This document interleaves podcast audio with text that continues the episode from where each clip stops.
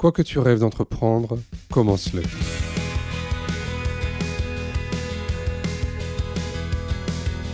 Il y a une maxime que j'adore, c'est euh, dans la vie rien n'est question de temps mais de priorité. Donc c'est euh, savoir en fait se fixer les bonnes priorités au bon moment et s'ajuster en fonction sans se prendre la tête et se laisser aller. La clé c'est le partage quoi. Ouais j'étais invité à l'Elysée, j'ai fait l'Olympia, enfin j'ai quand même une vie de fou en parlant de ma vie de fou.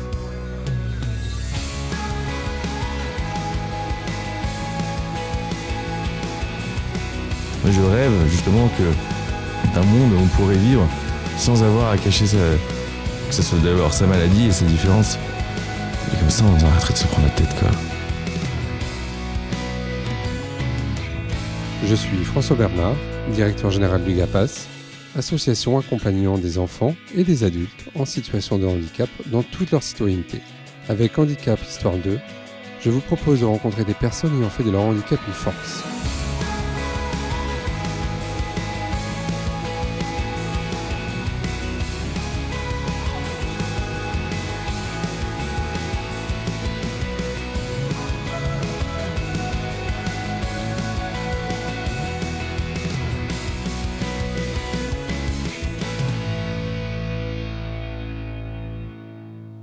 Bonjour Maxime. Bonjour. Eh bien, merci de m'avoir euh, accueilli chez toi pour euh, ce nouvel épisode de Handicap Histoire 2. Euh, on est à Paris, dans ton appartement. donc, merci encore de m'accueillir et d'avoir accepté cette conversation. Bah, écoute, je te propose qu'on démarre par une présentation. Si tu peux nous dire qui tu es et, ce que tu fais dans, dans, la vie. Bonjour à toutes et à tous. Je m'appelle Maxime Pérez Zidvogel. J'ai 28 ans. Et euh, dans la vie, en fait, je suis le cofondateur de la Maison Perchée, qui est une association dédiée en fait aux jeunes atteints de troubles psychiques. Ok. Donc, euh, tu travailles dans cette association-là ou tu es, euh, membre de l'asso? Je suis cofondateur, du coup, et je suis à plein temps sur l'asso depuis sa création en juin 2020. Et auparavant, j'avais créé deux autres assos, une qui s'appelle Bipolaire et Fier et Fier, que j'avais créée en 2017 et une schizophrène et fière et fière en 2018, fin, fin 2018. Et au final, on a décidé de tout, tout rassembler au sein de la Maison Perchée euh, mhm. il y a un an, enfin en juin 2020. Ok. C'est une asso qui est sur Paris ou, bah, Pour l'instant, euh, elle est plutôt sur le net, on va dire. Surtout étant donné euh, ce qu'on vit actuellement. On n'a pas de logo en fait. on est à la recherche du lieu. on fait une recherche active en ce moment. À la base, on était quatre cofondateurs. Euh, j'étais avec euh, Lucille euh, Zola, Caroline Matt et Victoria Duchâtel en juin. Et maintenant, au jour d'aujourd'hui, là, on est, on est plus ou moins une vingtaine. Donc ça avance vraiment, vraiment bien. Mais on n'a pas de lieu, donc on se retrouve soit chez moi, soit chez les uns, chez les autres, ou chez Zoom. Hmm. oui, ça comme beaucoup de gens en ce moment en, visio. Quoi. c'est quoi un peu l'objet de, de l'assaut alors? Alors l'objectif de l'association, il, il, est pluriel, c'est en fait à la fois de déstigmatiser auprès du grand public et d'éduquer les gens, parce qu'on se rend compte, moi le premier, quand je raconte mon histoire, que plus ou moins 80% des gens ne savent pas ce que c'est en fait être bipolaire. Pour la petite histoire, donc euh, je suis bipolaire. Mmh. J'ai été diagnostiqué en 2015 à la suite d'une phase de manie. Et on en reviendra plus tard, je pense. et euh, donc l'objectif de l'assaut, donc ouais, c'est à la fois déstigmatiser et euh, créer un espace de vie, donc une maison dédiée aux jeunes atteints de troubles psychiques. Également, c'est très important aux proches, parce que moi, le premier, euh, je me suis rendu compte qu'il n'y avait rien pour aider euh, ma famille au quotidien. Et enfin, il n'y a, pas rien, mais il y a peu de choses qui correspondaient à mes attentes. Et aussi aux personnes qui se posent des questions un peu sur leur santé mentale, donc qui voudraient être d'une manière ou d'une autre aiguillées et épaulées et renseignées. Ok, alors tu as, parlé un peu de bipolarité. Est-ce qu'on peut, que tu peux nous expliquer d'abord ce que c'est? Parce que peut-être que le, grand public, ceux qui nous écoutent, ne savent pas forcément ce que c'est. Qu'est-ce que c'est pour toi la, bipolarité? Alors, qu'est-ce que c'est pour moi la bipolarité? Il y a une vraie définition que j'ai demandé à ma psy euh, au cas où on me la demande, ce qui peut être pratique dans la vie. Non, euh, c'est en fait c'est un trouble neurologique euh, du cerveau qui atteint en fait l'humeur et et ce qui se passe, c'est qu'il peut y avoir donc des phases dites de manie, donc d'excitation, et euh, qui peuvent ensuite se, euh, se, transformer en phase dite de dépression. Mmh. généralement, moi, dans mon cas, ce que j'explique aux gens quand on me demande, c'est plutôt voilà, moi j'ai fait une phase d'excitation, c'est que pour une raison X ou Y, mon cerveau s'est emballé. Et généralement, plus, quand, quand on est en. Il faut, il faut, également savoir, désolé, qu'il y a plusieurs types de bipolarité, mais ça, les médecins sont pas tous d'accord. Ouais. J'aime pas trop rentrer dans les détails, mais il y a quand Ouais. même type 1, type 2. Type 1, c'est moi, donc c'est des grandes montées qui sont généralement suivies par des grandes descentes. Mhm. Et type 2, c'est des petites montées et avec des grosses descentes. D'accord. Et ce qui est important de savoir, c'est que bah, entre les deux, généralement, il y a un retour à la normale. On dit qu'on est stabilisé. Ouais. C'est mon cas euh, aujourd'hui. Et pour ça, bah, il faut bien évidemment un traitement. Enfin, pour l'instant, il n'y a pas encore eu de remède miracle euh, ni de recette. Et je crois que les labos s'intéressent pas trop euh, à cette pathologie, étant donné que. Enfin, ça, c'est ce que je crois. Hein, je- ça n'engage que moi, mais Mhm. euh, ouais, les traitements coûtent pas beaucoup d'argent. Donc, euh, je crois que les labos, euh, c'est pas leur priorité. Ouais. Et moi, je suis pas sûr de ce que je dis, mais bref.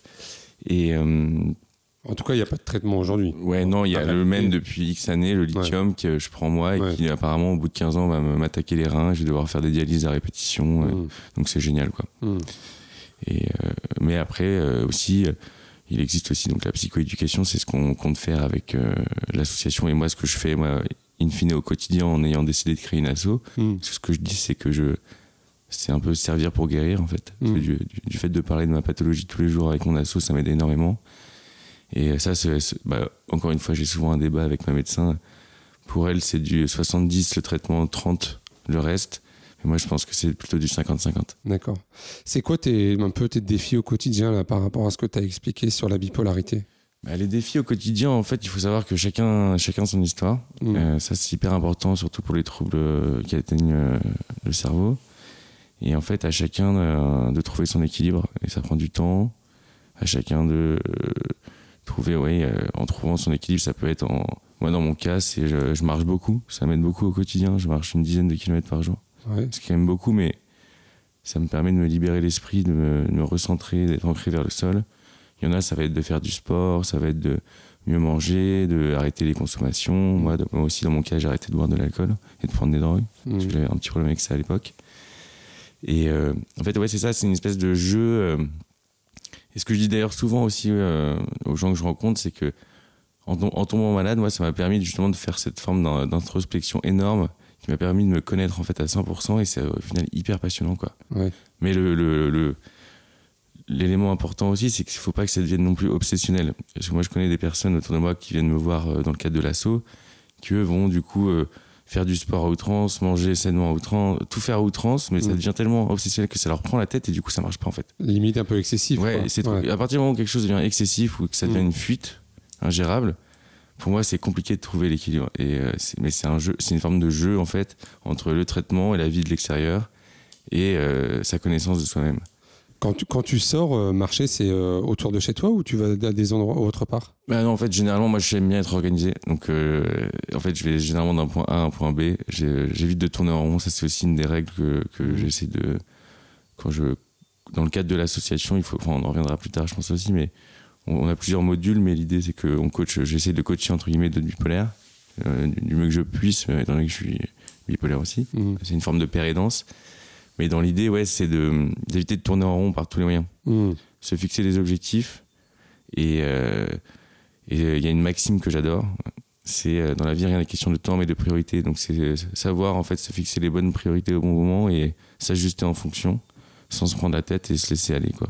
Comment tu te les fixes, toi, ces priorités-là? Bah, ça a pris du temps. Au début, euh, c'était compliqué, mais c'est euh, ça va être euh, oui bah au début c'était bah, faire un rendez-vous par jour ou alors euh, au, tout, non, au tout début tout début c'était reprendre déjà la marche Ouais. Ensuite, c'était manger mieux parce que j'avais pris 25 kilos. Il faut savoir que les traitements, forcément, Grossir. ça fait grossir. Moi, Mhm. personnellement, j'ai pris 25 kilos en deux ans que j'ai perdu en deux Que ans. perdu, ouais. Que j'ai perdu après, mais ça a pris du temps. Euh, mais c'était la, c'était la priorité. Donc j'ai commencé par ça parce que l'estime de soi, je pense que c'est important si un peu euh, après on veut retourner dans la vraie vie. Euh, parce que les gens ils sont là, oui, bouge pas le cul, bouge pas le cul, mais si t'as 20 kilos en plus, franchement, déjà que t'es pas bien, donc c'est pas un cadeau quoi. Donc il faut savoir prioriser pour, en se connaissant pour pouvoir en fait, in fine, bah, aller à son rythme et trouver, trouver les solutions qui nous, qui nous correspondent. Ouais, ça, ça va m'intéresser à un moment donné quand on, euh, dans la discussion, c'est comment tu- euh, j'aimerais que tu puisses nous raconter comment tu as eu ce déclic pour justement euh, essayer de perdre ce poids-là et de reprendre tes priorités. On- donc on va y revenir après. Comment tu as su toi que tu étais bipolaire? Qu'est-ce qui s'est passé? Comment j'ai su? Eh ben, alors, pour la petite histoire, qui est une longue histoire, mais bon, je vais la résumer euh, Mm. de manière plus courte. en fait, j'étais, je faisais un bidiplôme euh, franco-chinois en business. J'habitais en Chine. Ouais. Et euh, assez, en fait, je devais passer deux ans sur place, voire trois. Au bout d'un an, en fait, de ces trois ans, je me suis rendu compte que le prix que je payais était exorbitant. Et j'ai négocié avec mes parents que plutôt que de payer l'école, étant donné que j'avais déjà mon euh, visa signé, d'utiliser cet argent pour en fait me balader en Chine et essayer de créer des, des- créer des choses. Quoi. Mm. Et J'ai créé plusieurs startups. J'en ai créé quatre d'un coup, ce qui est un peu trop. Ouais. Donc, ça, je pense qu'on reviendra. Je pourrais aussi euh, en profiter pour parler un peu des signes. euh, Ouais. de, de manie. Donc, euh, la manie en bipolarité, il y a plusieurs symptômes. Ça peut être justement l'excès de créativité, la dépense d'argent à considérer, la logorée. Le, logorée, c'est le fait de parler trop vite, Mm. le manque de sommeil et l'irritabilité. Après, à, chacun, en fait, chaque bipolaire, en fait, ce qui est assez dingue, euh, a plus ou moins différents symptômes euh, Ouais. qui peuvent s'enclencher ou pas.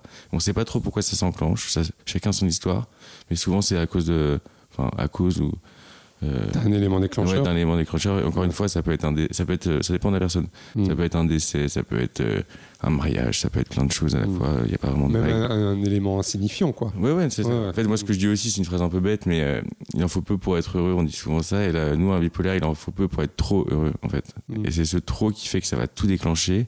Et qu'après, dans le temps, justement, on apprend en hospitalisation et en psychoéducation à se connaître bien et à connaître justement ces petits éléments pour éviter de les déclencher. Ou alors, quand ils sont là, que ses proches soient au courant pour justement éviter de devoir repasser par l'hôpital- l'hospitalisation et s'auto-gérer en prenant un- notamment un si besoin. Moi, j'ai un si besoin, c'est un médicament.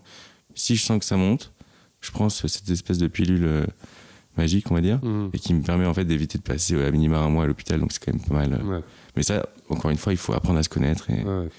et pour en revenir du coup à, à mon t'étais en histoire, Chine, ouais. ouais. J'ai fait un petit, euh, un petit écart. Euh, C'était. euh, en fait, ouais, euh, sans m'en rendre compte, en fait, j'ai fait une, phase de manie, j'ai dépensé plein d'argent, j'ai. J'ai créé plein de boîtes, je me suis, euh, je dormais, je dormais plus. T'en étais conscient à ce moment-là ou Bah non, je me disais c'est bizarre, il se passe un truc, mais en fait, et ça c'est un vrai débat que j'ai aussi au sein de ma famille, enfin que j'ai eu mais que j'ai plus maintenant parce que voilà, on en a assez parlé, mais c'est Ouais.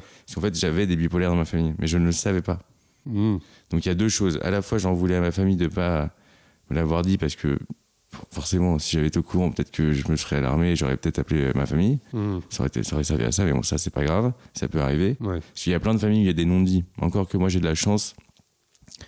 Je- Avant d'en parler, avant parler peut-être pas non plus. aussi. Ouais, il y a ça aussi, il y, a- il y a ça qui joue aussi, mais il y a un autre, aussi, un autre sujet aussi, et ça j'en ai déjà parlé plusieurs fois à Madame euh, Sophie Cluzel, qui est très sympa, euh, que ouais, il faudrait en fait faire de l'éducation au collège-lycée. Moi, je pense qu'au même titre que les, les cours d'éducation sexuelle, ça coûterait rien de faire deux séances de Mmh. trois heures aux, aux- aux enfants, parce qu'il faut savoir que la, la moyenne c'est entre 18 et 22, donc c'est pile poil euh, Sur les déclenchements. sur les déclenchements, ouais. Euh, donc ça serait quand même pas mal d'être au courant et ça, je pense que ça aiderait beaucoup de monde et ça, au final, ça ferait gagner beaucoup d'argent à l'État. Mm, mm.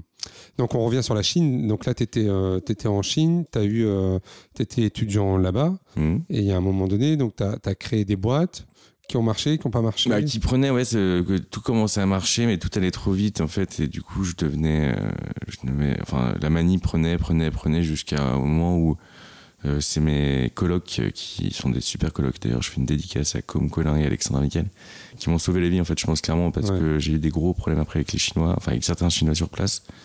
Parce que je me suis pris clairement pour Dieu. On se prend un peu pour Dieu aussi parfois, donc j'ai voulu sauver Ouais. des gens. Enfin bref. T'as voulu quoi? Sauver des, des- enfin c'est une Ah ouais. trop longue histoire ça Ouais, ouais. mais c'est une histoire de fou mais en gros euh, j'ai fait les trucs euh, que j'aurais pas dû faire et je me suis fait casser la gueule menacer de mort euh, mais j'ai dans un groupe WeChat qui est l'équivalent du WhatsApp euh, Mm. français où il y avait beaucoup de monde dont ma famille dont les gens de l'ambassade donc et j'ai reçu des menaces sur ce groupe là de, de la part de chinois du coup tout le monde était au courant d'un coup du coup ma mère a dû venir en urgence l'ambassade s'en est mêlée et je me suis retrouvé ni une ni deux euh, dans un avion avec un, euh, accompagné par la police, euh, escorté par un médecin, euh, direction euh, les urgences à Paris. Quoi. Ouais, c'est ce qu'explique ta mère dans la vidéo brute Oui. euh, que tu m'avais fait parvenir, hein, où effectivement, elle a dû utiliser de stratégies pour Ouais, te ramener. Quoi. Une histoire de dingue. On pourrait Ouais. faire un film sur, sur ma mère, ce qu'elle a fait, parce que oui, Ouais. elle, a, elle a ramené des médicaments interdits dans l'avion pour me shooter à mon insu, pour que je sois d'accord de prendre l'avion. Et ma tante, qui est, qui est médecin, qui m'attendait à l'arrivée, Ouais. pour m'emmener ensuite. euh, Ouais, parce que toi, tu voulais pas partir de, de Chine, en fait, à ce Bah, moment-là. À la base, j'avais prévu de partir dans ma tête cible un peu plus tard, quoi, parce que j'avais prévu de rentrer, c'était juste avant l'été, c'était fin juin. Donc j'avais prévu de rentrer début, ju- début juillet, mais j'avais encore quelques trucs à faire. Et... Mais t'étais pas conscient de ta situation ou- Non, non, je me rendais pas forcément compte, et un truc de dingue, que, bon là je peux raconter ça ici, mais, mais moi j'étais un peu anti-système à l'époque, et j'étais là, bah, super, euh, génial, c'est pas moi qui paye mon billet, euh, en plus il me ramène toutes mes affaires, euh, j'étais un petit con, quoi. Et du coup j'étais là, génial, j'y comprenais rien en fait, mais rien du tout à ce qui se passait, quoi. Mais ouais, j'ai toujours été un peu anti-système. Enfin voilà. Ok, donc retour en France, qu'est-ce qui se passe pour Bah, assez vite, en fait, j'arrive, ils me mettent aux urgences. Moi, je pense qu'en fait, et pour la petite histoire, quand je m'étais embrouillé avec des, des, des- Chinois, et en fait, je m'étais fait péter les dents, le nez, enfin, et la lèvre. Donc, ma mère, en fait, s'est servi de ça comme alibi en me disant, ah, il faut que tu te fasses euh, euh, recoudre et compagnie. Donc, me voilà aux urgences. Et en fait, ils me font des examens rapidement, et ni une ni deux, ils me mettent dans une petite salle.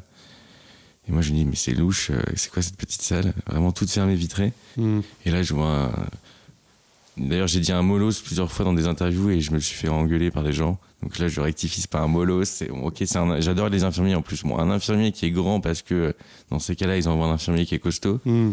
Et je respecte euh, un milliard de fois les infirmiers, vraiment. Et euh, qui m'a clairement mis au sol, euh, plaqué. Il m'a mis nu, en fait, et il m'a piqué.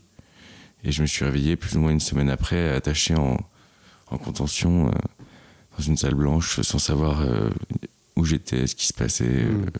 Enfin, rien. Et en fait, je, je la fais courte, mais on m'a expliqué qu'un super infirmier, justement, qui a bien compris que j'étais complètement euh, perdu, mais là, Ouais. c'était qu'à dire. Je me suis réveillé, en fait, je regardais le plafond, je me suis dit, mais où est-ce que Qu'est-ce qui s'est passé, quoi Ouais.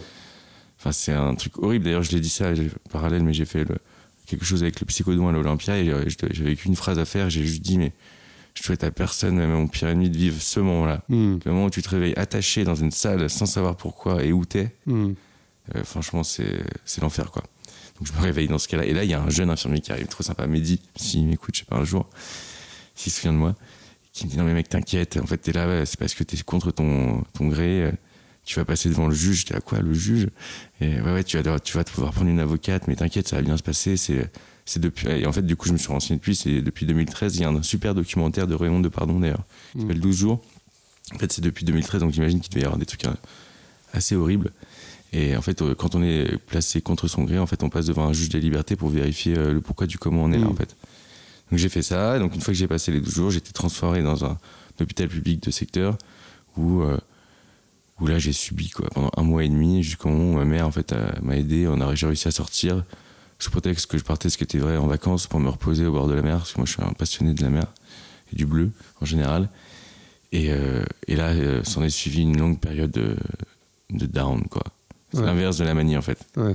Et euh, donc j'ai, ça, ça a duré plus ou moins, enfin je sais exactement 17 mois, avec euh, au début, plus ou moins au début une tentative de suicide. Il faut savoir qu'il y a 20% des bipolaires qui se suicident. Hmm. Donc je vous laisse faire le calcul. Regardez, moi ce que je dis souvent aussi quand je fais des, des, des talks et des trucs comme ça, c'est regardez votre nombre d'amis Facebook, regardez votre nombre d'amis euh, Instagram. Il y a 2% de bipolaires, 1% de schizophrènes. Il y a 2% de bipolaires et dans ces 2%, il y en a 20% qui peuvent se suicider à l'instant T. Hmm. Faites le calcul. Euh, je préfère le, vous laisser le faire parce que Hmm, hmm. Il se passe quoi pour toi quand tu es à l'hôpital là? Pendant, tu dis, t'as dit un mois et demi là? Ouais, bah un mois et demi, bah rien. En fait, là, je suis tellement encore en phase de manie que je fais des allers-retours en fait dans, un, dans la cour avec un mec que je rencontre d'ailleurs qui est cool et qui m'explique que, que lui, ça fait plusieurs fois. Il me dit T'inquiète, c'est normal, t'es en manie, marche avec moi, tu verras. Et du coup, on fait juste des allers-retours et je subis. En fait, et après, je fais une forme de méditation où je m'allonge dans mon lit et j'attends. Et en fait, je sors juste quand on me force en fait. Parce que euh, l'idée de l'hôpital psychiatrique, euh, c'est aussi de nous mettre un cadre en fait. Hmm. Donc tu es obligé de descendre prendre tes médocs, de faire la queue pour prendre tes médocs, d'aller déjeuner, dîner, si tu manges pas, il y a des transmissions. Mais à ce moment-là, tu comprends pourquoi tu es là ou pas? Bah non, pas vraiment, parce que je, je débarque, quoi. Je, je suis encore complètement en alu, quoi. Mais après, ça redescend doucement, quoi. Ça descend pas tout de suite. Euh, quand tu es en phase de manie extrême, ça prend un moment. hein. Hmm. Euh, après, il y en a, ça prend euh, plusieurs mois, voire euh, des années. hein. Enfin, Ouais. quand même pas, mais moi j'ai rencontré quelqu'un il y a pas longtemps, et ça lui a pris euh, huit mois, quoi. Ouais. Et, et euh, moi j'ai eu la chance, j'ai pas eu besoin de six mots. Et ça, on en parlait De ça, de mots. C'est quoi Ah bah ça, voilà, ça c'est une honte en France. Il y a 80, je pense, 19% des gens qui savent pas ce que c'est la sismothérapie. C'est des électrochocs, les gars. Et euh, moi, je connais quelqu'un, j'ai un ami même qui, à la suite d'électrochoc, il a perdu la mémoire en France, dans le même hôpital que moi. Donc on soigne encore aux électrochocs en France. Et il est temps de se, de, se poser des questions, quoi. Hmm. Et euh, bon, là, c'est la parenthèse refermée, mais il y a des gens, on est carré- souvent les sismos, c'est utilisé pour les phases de dépression, c'est pour les gens qui sont vraiment au, au bord du suicide. Il y en a beaucoup. Hein. Moi, quand j'étais hospitalisé, euh, 8 personnes sur 10 des- qui étaient là, elles faisaient des sismos en dépression. Et donc toi, tu as fait ça? Non, moi j'ai pas fait. Moi j'ai eu la chance de pas faire ça. Mais il faut savoir que ça c'est pour les dépressions. Et parfois, quand on est en manie et que ça s'arrête pas, on est ob- moi je connais des gens à qui c'est arrivé, on est obligé de leur faire des électrochocs aussi pour que ça redescende parce que sinon ils sont tout le temps leur cerveau à, à Mhm. 2000. Et euh, et moi du coup euh, ça va. Enfin je m'en sors bien. Pour le Ouais. Donc tu, euh, comment tu arrives à sortir de l'hôpital alors? Bah, et en gros je négocie. Mais ça c'est toujours la même histoire. Ça c'est marrant parce que tout le monde fait un peu ça. Parce que c'est un peu d'ailleurs euh, intéressant euh, parce que là moi j'ai- au final j'ai fait trois hospices et en fait la première était horrible mais les deux autres c'était vraiment sympa entre guillemets mais quand on y est en fait en fait on est super bien parce qu'on est entouré de gens comme nous et au final on nous juge pas on s'occupe de nous et on se prend pas enfin il n'y a pas les problèmes de l'extérieur on est Hmm. dans une forme de bulle et on reste à l'intérieur d'ailleurs je fais un parallèle il y a une série qui s'appelle à l'intérieur à la fin de la série regardez les deux dernières minutes la personne dit est-ce que c'est pas mon destin de rester à l'intérieur? Moi j'ai entendu ça j'étais là Oh, putain ouais peut-être pardon pour le putain mais C'est-à-dire que tu t'es. euh, ah non, je me dis au final, t'es bien quoi quand t'es à l'intérieur. Tu te dis, est-ce que t'es vraiment fait pour ce monde extérieur? C'est Ouais. un vrai, un vrai, un vrai débat interne quoi. Mais Mhm. bon, là je suis dehors donc tout va bien. Mais euh, je referme la parenthèse et euh, et moi je me disais, euh, ouais, je veux sortir, sauf que quand tu pour ma première hospice, quand je suis hospitalisé, je me dis, mais attends, là, en fait, du coup, j'ai arrêté mon diplôme avant, j'ai pas d'études. J'ai créé quatre boîtes, j'ai plus de thunes, j'ai plus de thunes Mhm. ma vie en Chine, alors que je peux, à la base, mon plan, c'était de faire du commerce en franco-chine. Bah, il n'y a plus, parce que la Chine, c'est mort, clairement. Euh, et au passage, au final, je suis très content. Et, euh, mais, euh, enfin, il y a tellement de, de pourquoi si, comment si, comment ça, que c'est l'enfer dans sa tête, en fait. Ouais. Et pour la petite histoire, tu sors de l'HP et on te file juste une pochette, j'appelle ça la pochette surprise, moi. Une pochette surprise. Dans tous les hôpitaux, c'est dans- c'est pareil. hein. Avec un- rendez-vous de, de psy et une liste de médocs. Et démerde-toi.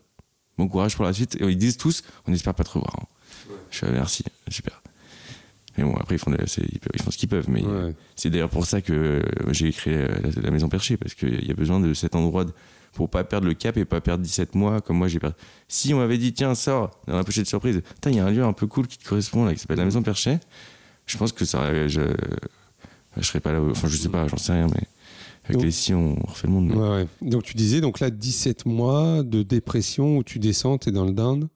Ah ouais. Qu'est-ce qui se passe pour toi là alors? Ah mais là c'est la fin. Là je suis dans le noir quoi. Je suis dans le noir. euh, je suis dans le noir. Je réponds plus à mes potes. D'ailleurs je les remercie euh, encore parce qu'ils écouteront je pense ce, ce podcast. Mais parce que heureusement que j'avais des potes. J'en ai un notamment un qui m'appelait tous les jours quoi. Le mec Mm. je lui ai pas répondu pendant un an et demi. Il m'appelait tous les jours. C'est quand même costaud quoi. Ouais. Donc euh, j'ai la chance d'avoir des bons potes. Et justement c'est mais tout le monde n'a pas cette chance quoi d'avoir. Et j'avais parce que j'ai la chance d'avoir une famille. qui, j'ai la chance voilà mes parents ont plus ou moins bien réussi donc je manquais de rien. Hmm. Et donc, euh, c'est aussi d'ailleurs pour ça que j'ai fait mon assaut, parce que je me suis dit, bon, enfin, c'est pas je, je vais, mais c'est je, limite je dois, même si je suis pas non plus euh, qui que ce soit, mais c'est un peu ce qui se passait dans ma tête, quoi. Je me suis dit, mais ça, c'est dégueulasse de rien faire, parce que. Et il faut savoir aussi qu'en quand j'étais en études au lycée, j'avais des, des associations déjà. Donc j'ai toujours été porté par ça. T'as toujours eu un engagement. Ouais, toujours, Ouais. toujours depuis toujours. Et ma famille aussi, ma mère est très engagée, mon père, enfin tout le monde dans la Mm. famille est engagé. Donc on est comme ça. Et c'est quoi tes journées alors pendant ces 17 Ah ouais, là c'est rien, c'est rien. C'est euh, regarder la télé comme un débile. euh, Enfin pas comme un débile, c'est pas vrai, mais comme un mec qui sait plus du tout, qui n'a plus de, de, de rien en fait, Ouais. plus de repères et qui, qui comme ma mère le dit dans Brut. D'ailleurs c'est horrible ce qu'elle dit. Elle dit euh, tous les soirs je tournais à la clé le matin en espérant quand elle rentrait le soir du taf, euh, en espérant qu'elle- que je réponde quoi. Ça en dit long. Hmm. C'était vraiment ça, quoi.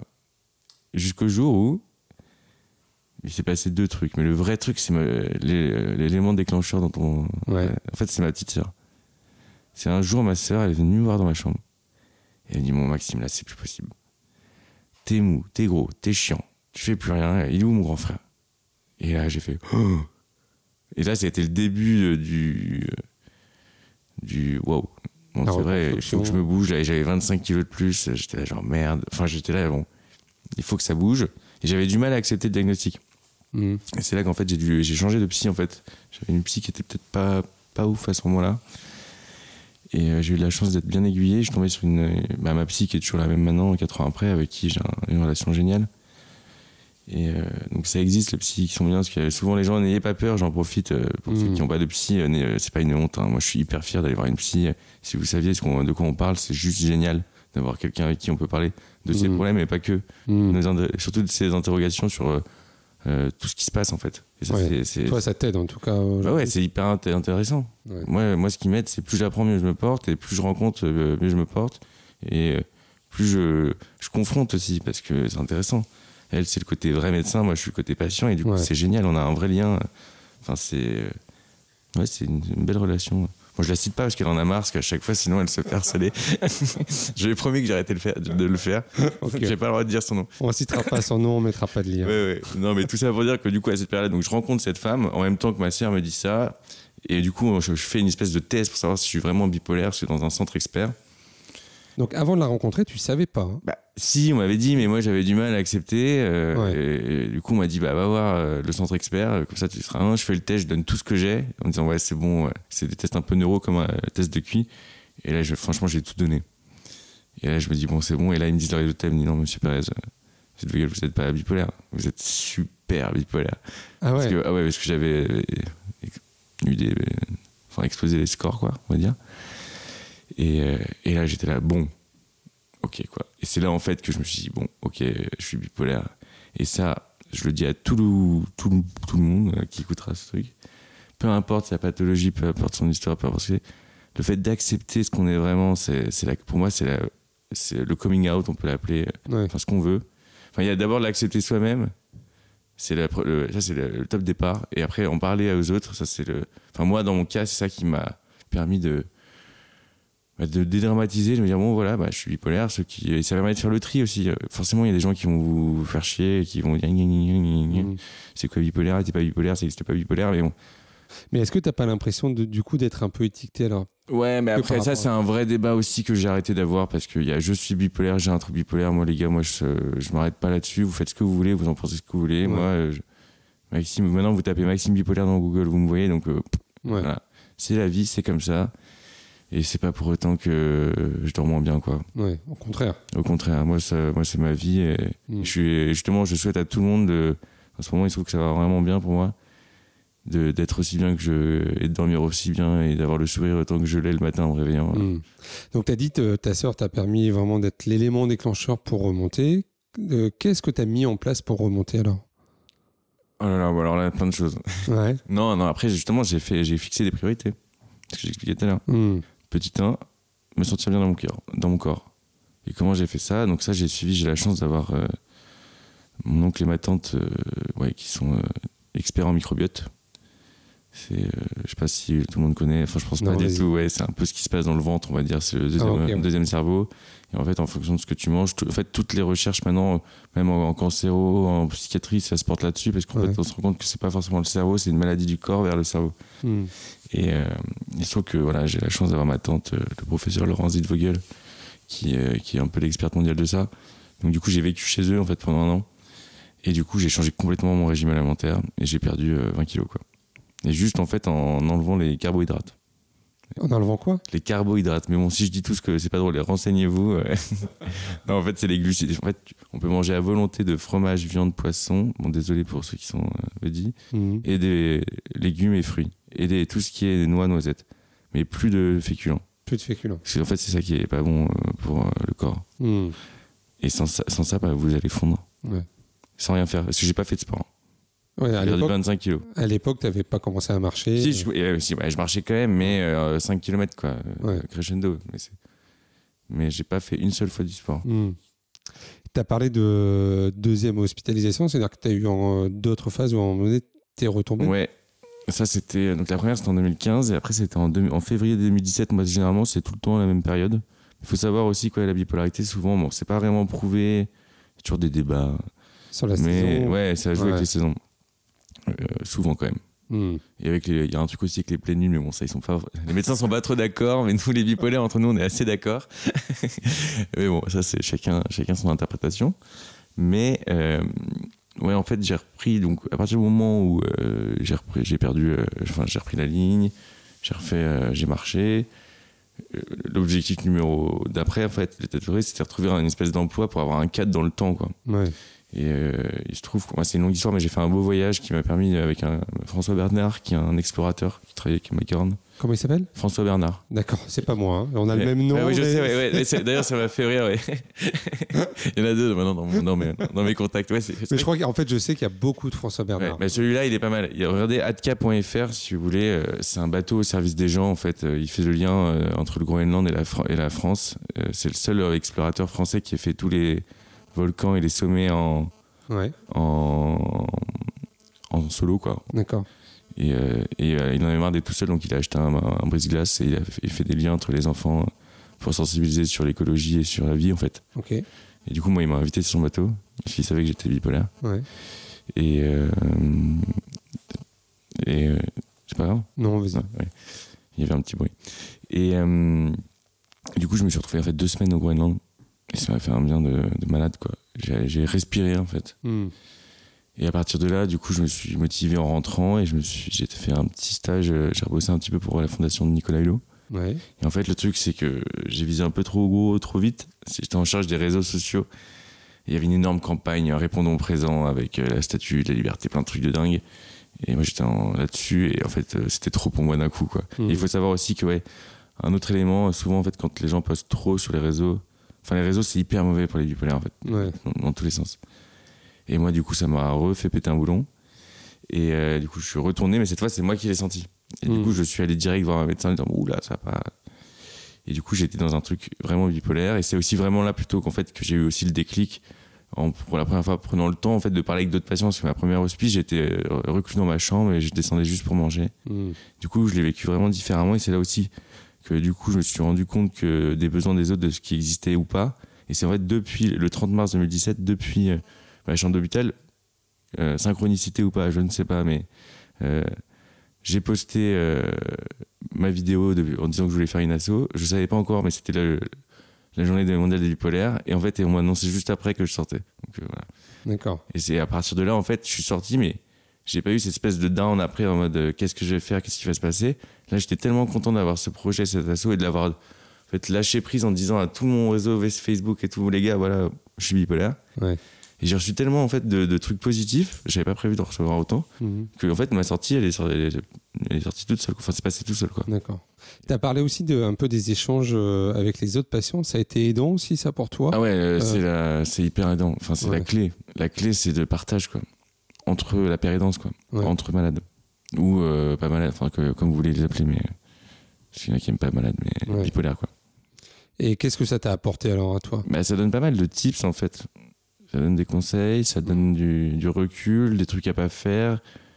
Euh, Ouais, non, euh, c'est juste. Et surtout, c'est enfin un endroit où en fait on peut parler de nos, délires sans être jugé et, et en, rire, en rire, quoi, vraiment. Mhm. Et ça, c'est cool, quoi.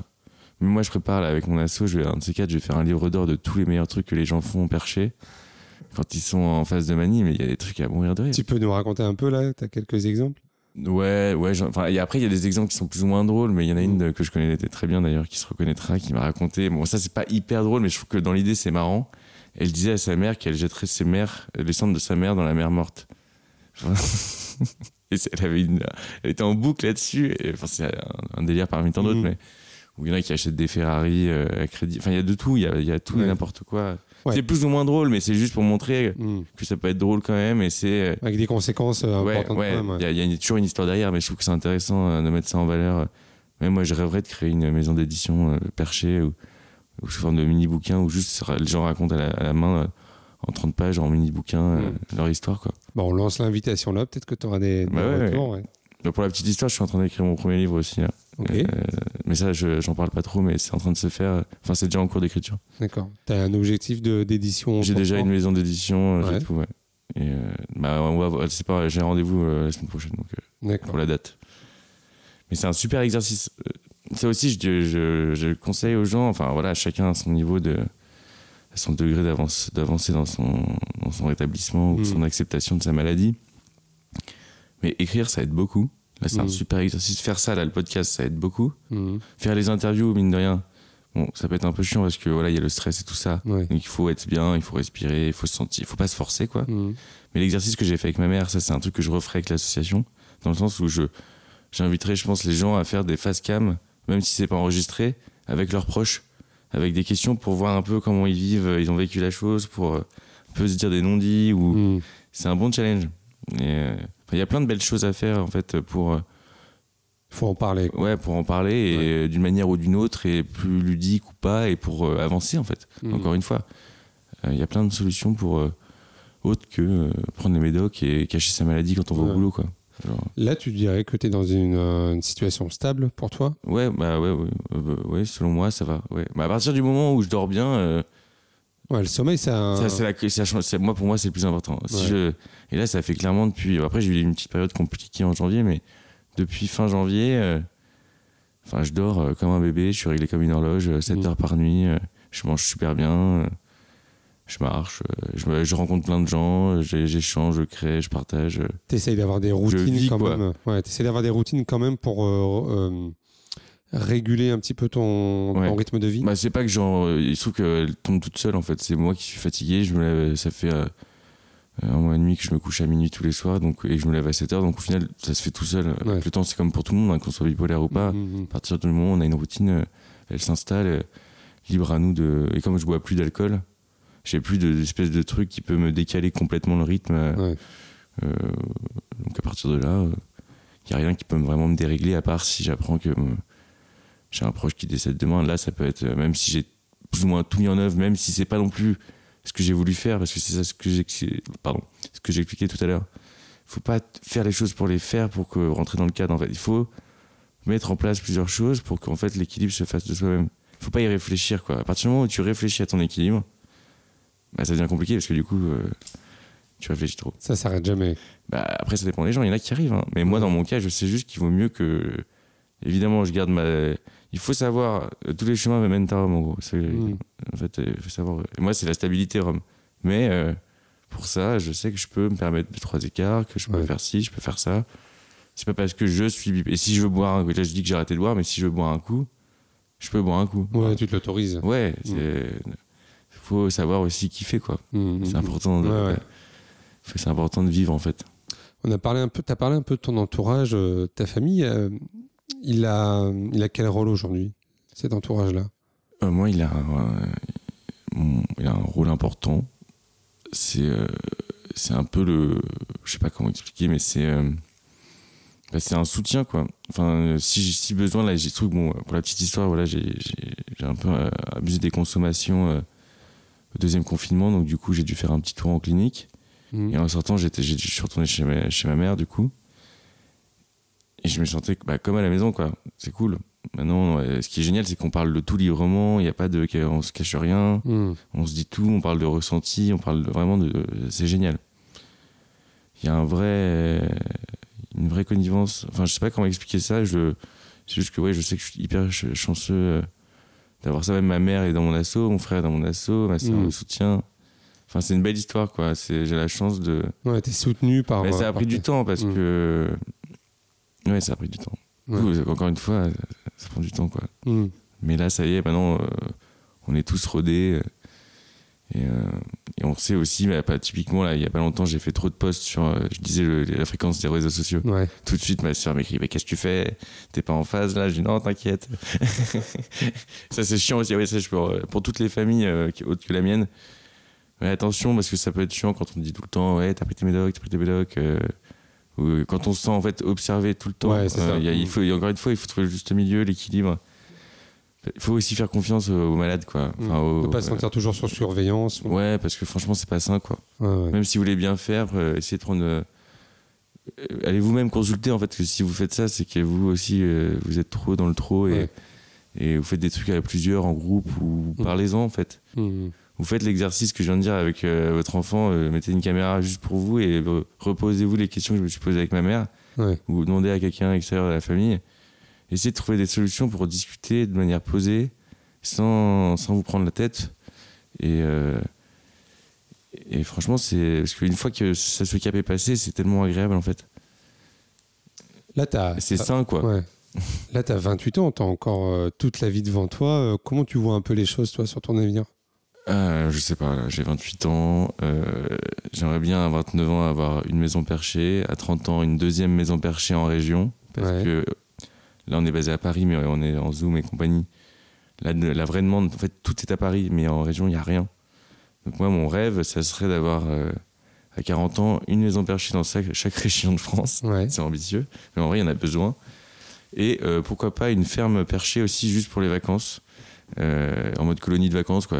Pas lieu en ville, mais juste un peu comme La Source, euh, c'est- c'était créé par Garouste, qui est lui-même bipolaire. C'est un peu le, d'ailleurs, le- c'est un peu le seul bipolaire connu de France. Si d'autres bipolaires euh, pourraient se montrer, ce serait sympa pour nous aider Ouais. à parler du sujet, parce que le problème c'est d'être en boucle après, vu qu'on n'est pas beaucoup à en parler. Mhm. Non, non, mais je dis ça, oui. Non, mais mon rêve, ça serait en fait de que les gens soient, que je puisse euh, vivre euh, sans forcément avoir euh, une voiture de luxe, je m'en fiche, mais euh, vivre décemment, manger ce que je veux quand je veux, et être entou- entouré des gens que j'aime, tout en créant en permanence à travers les différents projets qu'on fera à la Maison Perchée. Mhm. Moi, c'est- je demande que ça en fait. Sur la maison perchée, du coup, comment on prend compte Enfin, je veux dire, euh, qu'est-ce que vous apportez comme soutien, en fait, auprès des personnes? Alors pour l'instant, en fait, euh, comme on n'était pas nombreux, donc on a fait ce qu'on a pu déjà. T'as as des financements publics ou pas Bah, pour l'instant, non, on est en train de les faire, on est en train de tout Ouais. faire. Pour l'instant, on n'a rien là. Ouais. Là, pour l'instant, c'est, euh, on se démerde. Et mais là, justement, on a enclenché à la fois ce qui est euh, euh, mécénat, fondation, appel à projet, euh, offre entreprise. Ouais, on, on propose nos services dans les entreprises contre rémunération. D'accord. Donc n'hésitez pas. C'est Qu'est-ce que tu proposes, par exemple? De la sensibilisation. Et après, en fonction de l'entreprise, au cas par cas, on s'adapte. Là, par exemple, je l'ai fait pour Etam il y a, il y a pas longtemps. Ouais. Où j'ai un peu juste expliqué euh, mon histoire, bipolarité, schizophrénie. euh, voilà. Et, euh, sur une heure, ils nous ont rémunéré. euh, Et tout le monde était content. Ouais. Enfin, je pense. Et euh, j'ai pas eu de retour encore. Et sinon, euh, on va faire une grande campagne aussi de crowdfunding bientôt. Donc ça, c'est pour le don en général. Et voilà, voilà. Bon, ça, c'est les financements, très bien. Et on cherche, ouais, en fait, on cherche de l'argent en masse. Donc si quelqu'un est riche et veut nous aider, donnez-nous de l'argent. Et comme ça, on pourra aider. Pour info, il y a 600 000 schizophrènes et 2, 2 millions de bipolaires, donc il y a de quoi faire. Et il faudrait plutôt une, une ville perchée qu'une maison. Et, euh, et ce qu'on propose pour l'instant, donc il y a un petit panel, c'est à la fois donc il y a les nids. Donc qu'est-ce que c'est un nid? C'est sur la thématique un perché. hein. Ouais. Il y a le nid, c'est en fait c'est un, un appel 1-1, one-to-one, avec une personne concernée. Donc, par exemple, c'est un bipolaire qui se pose des questions, qui qui est pas forcément en forme, qui est pas encore prêt, donc il va m'appeler moi. Enfin, on est plusieurs, donc on a une, une liste et en fait on reçoit et en fonction, chacun prend en fonction de ses dispos. Mhm. On est, une- on est 20 maintenant, donc c'est quand même plus pratique. Euh, ensuite, il y a les perchoirs. Donc ça, c'est les groupes de parole. Donc il y en a toutes les semaines plusieurs. Il y en a par thématique, bipolaire, schizophrène, euh, borderline, euh, pour les proches. Le proche, c'est- ma mère d'ailleurs qui, qui le gère. Mhm. Il y a aussi les grands perchoirs. Il y en aura un euh, en avril, là, euh, mais il y en a plus ou moins tous les deux mois. C'était un peu compliqué récemment, mais là, on va en faire plus souvent. C'est en fait comme des webinars, c'est des conférences. Et ensuite, il y a les ateliers. Les ateliers, c'est un peu aléatoire. On essaie d'en faire le plus possible. Mais en fait, maintenant, tout est complet tout le temps, tellement on est, on est un peu victime de notre succès. Ouais. Et les ateliers, c'est des petits groupes. Ça va de yoga, sophrologie, euh, atelier d'art. Euh. Mais ça ressemble pas un peu à des groupes d'entraide mutuelle, tu sais Bah euh, si, bah exactement. En fait, ouais. et là, on est en train de faire la subvention pour devenir GEM. D'accord. En fait, on a un GEM plus plus quoi. L'idée, c'est qu'on a, on a un GEM, mais Tu aussi peux, on va peux, avoir ouais, tu peux expliquer un peu ce que Ouais, c'est un, un groupe bah, d'entraide un, mutuelle un groupe d'entraide mutuelle. Bon, j'ai pas la définition exacte, mais en fait, l'idée, c'est pour les associations qui qui aident les personnes avec des troubles psychiques. Ça leur permet d'avoir une un statut qui leur permet d'avoir une subvention, une aide de l'État qui est quand même assez conséquente et euh, qui aide notamment pour avoir le premier lieu et, euh, et de pouvoir payer les animateurs. Mhm. Et nous, donc euh, l'idée, c'est que euh, notre donc là, on est en plein. J'ai été en rendez-vous d'ailleurs hier chez les GEM pour la petite histoire et euh, avec les gens qui gèrent ça et euh, et tout ça pour dire que oui, donc ça, on fait ça en ligne et euh, l'objectif, in fine, c'est bah, de faire ça en vrai, quoi. Ouais. Et donc avec un étage dédié un peu aux ateliers, webinaires et compagnie, On va étage. avoir un vrai lieu sur Paris. Ouais, euh, mais assez conséquent. C'est pour ça parce que les gemmes, généralement, c'est plutôt 50-60 mètres carrés. Le public est assez âgé. Et nous, ce qui est novateur, c'est que nous, c'est plutôt la moyenne d'âge 30 ans. mhm. Et on vise plutôt un truc, euh, assez, une maison de, j'aimerais bien au moins 200 mètres carrés. Enfin, au moins 200. un truc conséquent pour qu'on ait de la Ouais. place, faire les choses bien, quoi. Je préfère apprendre, le- encore une fois, Donc on lance un appel. rien n'est y a question de temps, mais de priorité. Moi, ma priorité au début, c'était, ouais, je veux une maison tout de suite et tout, parce qu'avec ma première asso, j'avais déjà ça comme idée, mais en fait, non. Il fallait une base, et là, maintenant, je dis, on a la dalle, mais Mhm. pas des briques. Il y a un double, double sens. Mhm. Donc on, lance un appel à un généreux donateur qui Voilà. aurait 200 mètres carrés dispo sur Paris. Ouais, avec, euh, voilà, voilà, avec pied sur rue, parce que comme ça, en fait, aussi, on veut un café à l'intérieur pour sensibiliser n'importe qui, en fait, qui viendrait par pur hasard. Il faut du coup que ça soit un peu joli. Ouais. Et euh, pour en plus toucher des gens qui connaissent pas. Enfin, il y a toute une histoire intéressante et on est hyper motivé. On a, on a une équipe de choc là. Il manque juste euh, l'argent, quoi. Donc, mais euh, je suis confiant. Ça va avancer. on a bien bossé, donc euh, ça, ça devrait pas tarder. Enfin, on espère. Et sinon, euh, ce que je dis aussi souvent, c'est si ça marche vraiment pas, ouais, je quitte la France. C'est que mon pays ne me ressemble plus et qu'ils n'ont rien compris. Tu, tu sais un peu comment ça se passe euh, pour la bipolarité à l'étranger ou pas? Bah ouais, on est en train de le faire aussi, mais malheureusement, je peux pas tout faire en même temps. Ouais. Mais j'ai des espèces de têtes chercheuses, ouais, en Belgique, en Suisse, au Canada. Et En au- francophonie alors euh, Ouais. Ouais. Ouais, bah, et non, en fait, juste des pays qui sont mille fois plus avancés qu'en France. Mais il faut que. Ouais, il faut savoir que pour la petite histoire, que les Français, on est les- clairement les plus mauvais. Les plus mauvais. Je pense que c'est. Je sais pas pourquoi. Enfin, il y a plein de raisons. Je vous laisse imaginer pourquoi les Français parlent pas de psychiatrie entre eux. hmm. Parce qu'on est trop fiers, quoi. Ça Dans le mauvais peur sens du terme. Ça fait peur et quoi, on est fiers. Enfin, c'est une question de fierté, de tabou. Enfin, regardez, là, là, je vais vous donner une petite liste des, bi- des, bipolaires connus aux États-Unis.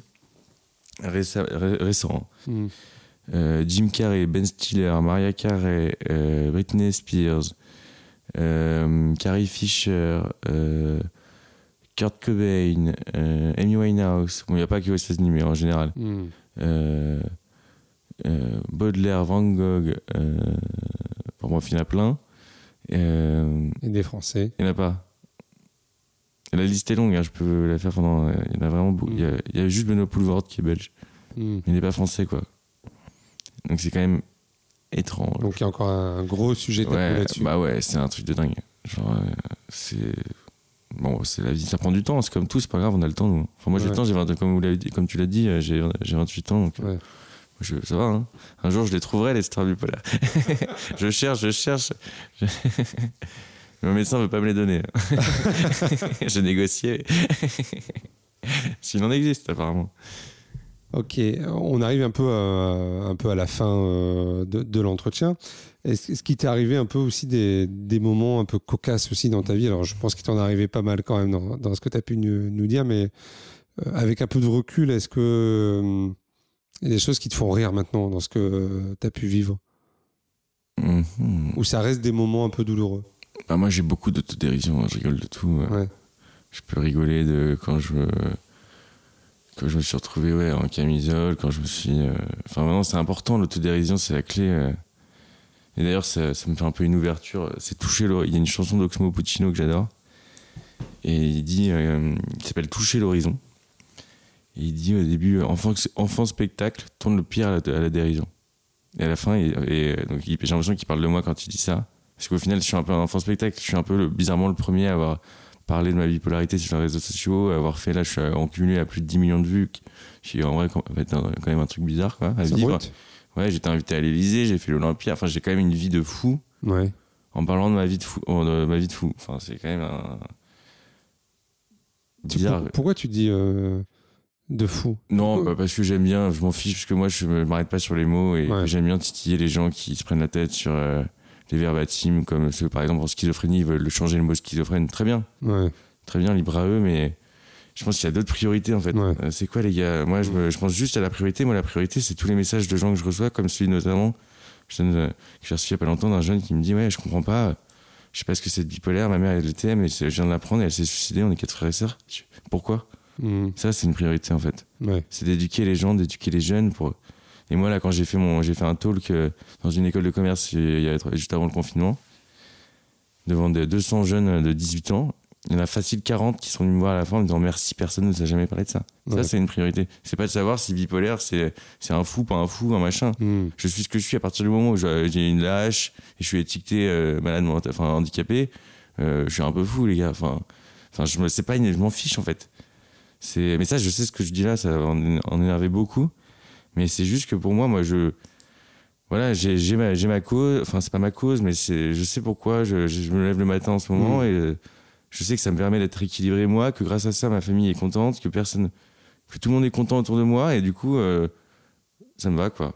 Et euh, ce que je dis aussi souvent, c'est, moi, je rêve justement que d'un monde où on pourrait vivre sans avoir à cacher sa, que ce soit d'abord sa maladie et ses différences. Et comme ça, on arrêterait de se prendre la tête, quoi. Mm. Et euh, ça, En tout cas, le podcast, il a un peu ce- cette toute petite ambition de, de faire connaître un peu tout ça, quoi, toutes ces différences. Ah non, ouais, c'est euh, Ouais. c'est pour ça, c'est histoire 2, voilà, c'était mon histoire. C'est que le début, donc si vous voulez voir la suite, euh, vous pouvez euh, aller sur maisonperchée.org ou sur la page Facebook, Ouais. et on vous répondra euh, avec grand plaisir là-dessus. Et on est toujours ouvert à, de- à des partenariats, notamment en ce moment, on a plein de pro- propositions pour des documentaires, des films, des machins. Super. Il y a une vraie dynamique, et ça, je conclurai là-dessus, c'est enfin, Ouais. genre, je sens qu'il y a un truc, il fallait qu'il y ait le Covid, quoi, que Ouais. les gens se réveillent pour, euh, sur la psychiatrie. C'est quand même assez triste, quoi. Mm. Comment tu l'as vécu, toi, un peu ce- depuis un an? Parce que là, ça fait. euh, Ouais, moi j'étais, moi ça va. Enfin moi j'étais euh, caché en Corse, euh, au bord de l'eau, euh, sans, sans. Enfin c'est une longue histoire. Ça c'est une autre histoire plus personnelle, un peu compliquée. euh. Et euh, non, je, fi- euh, je sais pas, savoir si je l'ai bien ou mal vécu. Je dis juste que ça fait. ça Pour moi ça rien Ouais, pour moi ça change pas. C'est comme si demain là, il ça va être reconfiné. Moi ça change rien à mon histoire ni à mon à ce que je- j'entreprends en fait. En tout cas, ça, va juste me ramener plus de gens qui seront plus dans le mal sur les sur le- tout ce que je sais. Ouais, ça, par contre, toi, tu Ouais. vois le. Bah oui, je l'ai dit à Madame Sluzel, elle le sait. Mm. Euh, Ça, ça c'est- clair que si ça reconfine demain, parce qu'on est mercredi, euh, demain il y a l'annonce là, ou ce soir, on sait pas, mais rendez-vous dans un mois quoi, et dans six mois, il va y avoir une déferlante. Je crois, enfin, je pense que c'est temps que les gens se réveillent en fait. Mm. Pas forcément l'État, tout le monde en fait euh, se dit tiens, euh, on va donner des sous à la maison perchée pour qu'ils puissent ouvrir, euh, aider les gens quoi. Mm. Ça m'amuse pas de quémander de. Enfin, je sais pas, il y a un moment où. Pour moi, ça a du bon sens, quoi. Mm. Genre, euh, juste de se rendre compte des, des priorités dans la vie, euh, Mm. qui sont en ce moment, je pense, moi, la psychiatrie plutôt que d'autres problèmes en France. Je dirais rien. Mais... Il y a un besoin. Ouais, il y a un- Ouais. Voilà, voilà. Je veux pas devenir réac à la fin. Faudrait Ouais, pas que je devienne ouais. réac- Non, mais faudrait pas que je devienne réac à la fin aussi, parce que, En tout cas, ce que tu dis, c'est qu'il faut. que que quand la- je vois ce que je vis et ce que les gens, les messages que je reçois au quotidien, et j'en ai euh, plusieurs par jour, euh, les gens sont dans la merde, là. Enfin, il est temps de se bouger, quoi. faut que la santé mentale, ça devienne une vraie priorité. Bah ouais, ça peut Mm. pas être que euh, nous, les, les malades qui sommes malades, à prendre des vagues de malades qui nous parlent de trucs de ouf. Mm. Euh, je parle un peu comme un jeune là, mais parce que c'est, c'est, je pense que c'est l'affaire de tous, quoi. Ouais. Est-ce que te- qu'est-ce que tu aurais envie de dire à, un peu à tous ceux qui t'ont découragé ou qui n'ont pas cru en toi? Ah, ah. Euh, vous avez encore le temps de changer d'avis? Plus on est de fous, mieux on évite la camisole. Ouais. Parce que du coup, c'est des fous. Non, je rigole. c'est pas mal ça. Et ça, c'est la conclusion de la chanson d'Oxmo Puccino. Mm. Et c'est un peu notre slogan. Si tu pouvais euh, monter dans la DeLorean, tu vois euh, ce que c'est la DeLorean en Retour vers le futur? Ouais, plus ou moins, non. euh, Ouais. Si tu pouvais revenir euh, dans le passé, Ouais. euh, qu'est-ce que tu dirais à, à- à ton toi du passé? Quel conseil tu lui donnerais et à quel moment tu, re- tu reviendrais? On m'a déjà posé, c'est une bonne question parce qu'on m'a posé une seule fois la question que, qui est, je trouve intéressante. On m'a dit une, une seule fois, est-ce que si tu pouvais ne plus être bipolaire, Ouais. tu, tu serais plus bipolaire? Et là j'étais là, Ah, bonne question. J'ai répondu non, je, je suis très content d'être bipolaire. Donc je changerai rien à ma vie. Jamais rien. Et je me dirais, je lui dirais, prépare-toi, tu vas prendre cher, mais tu vas vivre, tu vas rencontrer des gens fantastiques à longueur de journée, parce que je rencontre des gens fantastiques tous les jours. Et euh, tu dormiras tranquille. Voilà ce que je lui dirais. Mais bon, euh, la bagarre de temps en temps, c'est tout. T'as une recette un peu pour garder le sourire ou garder un peu cette autodérision? Euh, écouter beaucoup de musique et, et euh, ouais, s'instruire et rencontrer des gens intéressants en fait. Enfin, apprendre des autres, moi ce que j'adore c'est rencontrer, échanger, créer avec en fait. C'est un peu le process que j'ai dans ma tête.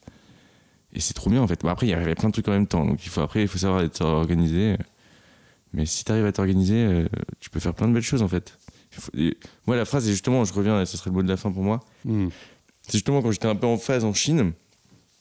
Un jour, j'avais mes quatre boîtes, les machins, les trucs. J'avais une espèce de grand frère. J'avais une histoire avec Marseille. Lui venait de Marseille, il m'appelait euh, petit frère.